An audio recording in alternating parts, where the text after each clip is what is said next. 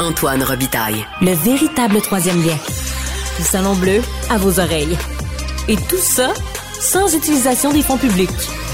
Pas toujours facile de se retrouver dans euh, les négos, de comprendre ce qui se passe entre euh, les négociateurs du gouvernement, évidemment des syndicats, des nombreux syndicats. Et il y a aussi la langue qui pose problème. Est-ce que vous parlez le négo pour euh, m'aider à comprendre certains éléments de la langue des négos? Jacques Létourneau est au bout du fil, l'ancien président de la CSN. Bonjour.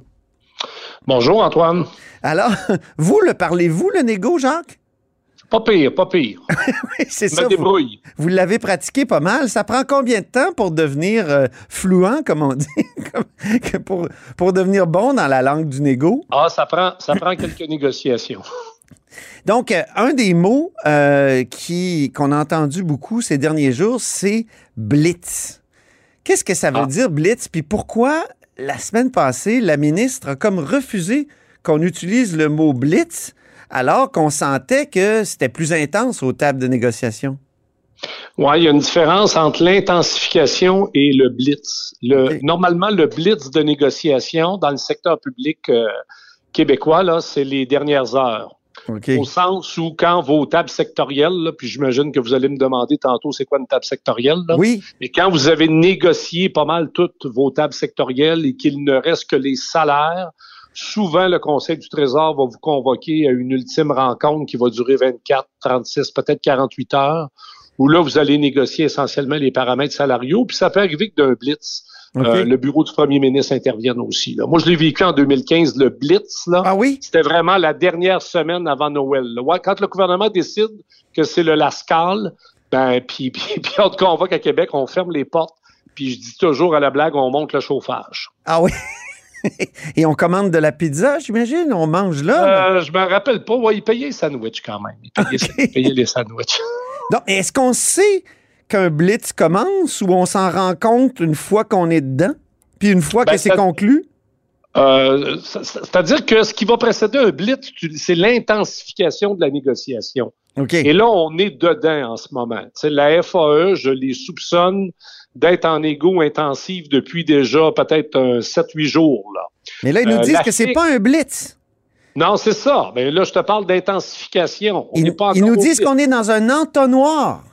Ah bon, OK, OK. Mais c'est parce que l'intensification va t'amener, va t'amener vers l'entonnoir. Et l'entonnoir, c'est quoi? Jacques, définis. Ah, ben, l'entonnoir, c'est qu'on règle. C'est-à-dire qu'on règle des matières. C'est quand Mme Lebel disait, par exemple, euh, j'aimerais que les syndicats priorisent. Moi, j'ai priorisé. Bon. Alors là, tu, tu, tu, tu vas élaguer un peu, tu vas, tu vas mettre l'emphase sur une, deux, trois questions prioritaires.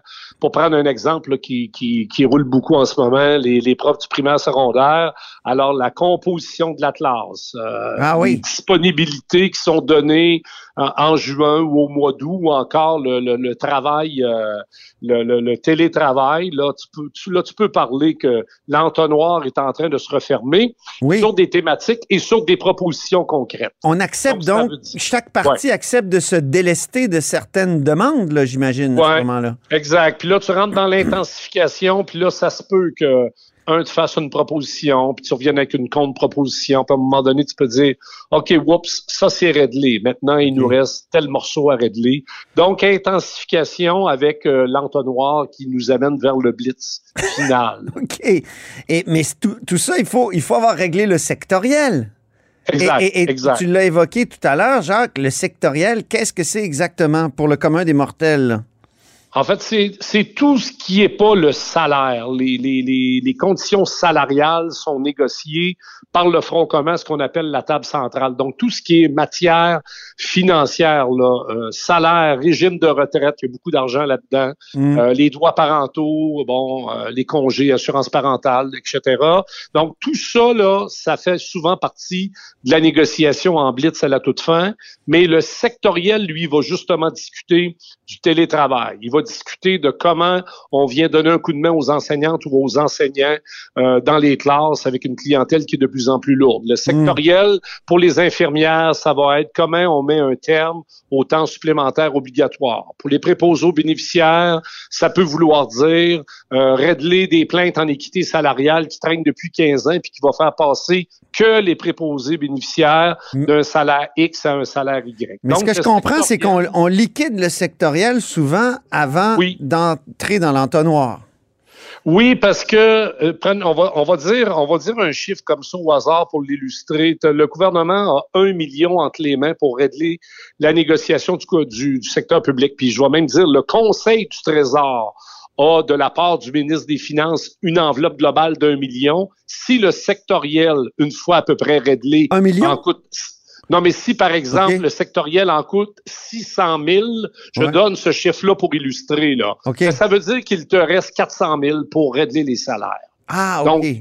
Donc, tu as une enveloppe globale. Alors, évidemment, le Conseil du Trésor veut savoir, ben, quand tu as réglé avec les infirmières, quand tu as réglé avec les profs, quand tu réglé avec les psychologues, quand tu Il y a 300 titres d'emploi en santé hein, et en éducation. Oui, c'est ça. Donc, tu règles ton sectoriel, puis après ça, tu règles les salaires. Pourquoi c'est toujours des tables? Pourquoi c'est pas des fois des téléphones où on peut pas négocier debout? Faut-tu nécessairement être assis? Oui, il faut être assis, face à face, puis face à face. Parce que, parce que ça se peut que tu fasses des allers-retours, puis je pense qu'une négociation est toujours... Euh, bon, je suis peut-être de la vieille école, là. moi j'ai été élevé par les, plus anciens, là, mais peut-être qu'un jour on négociera euh, via le téléphone ou un, ou Teams. un, écran. Madame Magali, Picard était à, à, à Dubaï et elle nous disait qu'elle pouvait négocier en Teams. Euh, c'est-à-dire qu'elle pouvait participer à une rencontre politique avec le Conseil du Trésor. Ah, OK. Mais Magali Picard n'aurait pas négocié euh, le, le, le, blitz final sur les salaires à partir de Dubaï. Là. Oubliez ça. là. D'ailleurs, le Conseil du Trésor lui aurait probablement dit on vous, on vous veut euh, au complexe G, je pense à Québec, là, je me souviens plus lequel, là, c'est les beaux buildings gris. Là. Le H. Bon, ben, c'est le H, le G, je sais plus trop lequel, là, mais c'est là que ça se passe, là, quand tu fais le blitz final. Est-ce que, euh, est-ce que ça va se terminer cette semaine en terminant, euh, Jacques? Euh, non, la semaine prochaine. La semaine prochaine. Moi, je pense qu'on va, on va liquider le sectoriel euh, cette semaine si on est capable de s'entendre, parce que moi, j'ai pas de boule de cristal. À mon avis, on devrait y arriver.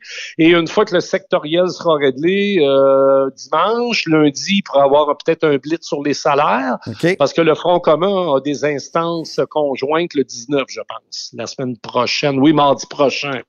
Donc, euh, se présenter devant les instances avec des règlements sectoriels puis une entente de principe sur les salaires, mais je pense qu'il reste encore pas mal de gymnastique à faire. Oh, les instances, il faudrait définir instances. Ça, ça veut dire des gens, des gens qui vont voter. Les délégués. C'est ça? Oui, c'est ça, c'est ça. Des délégués.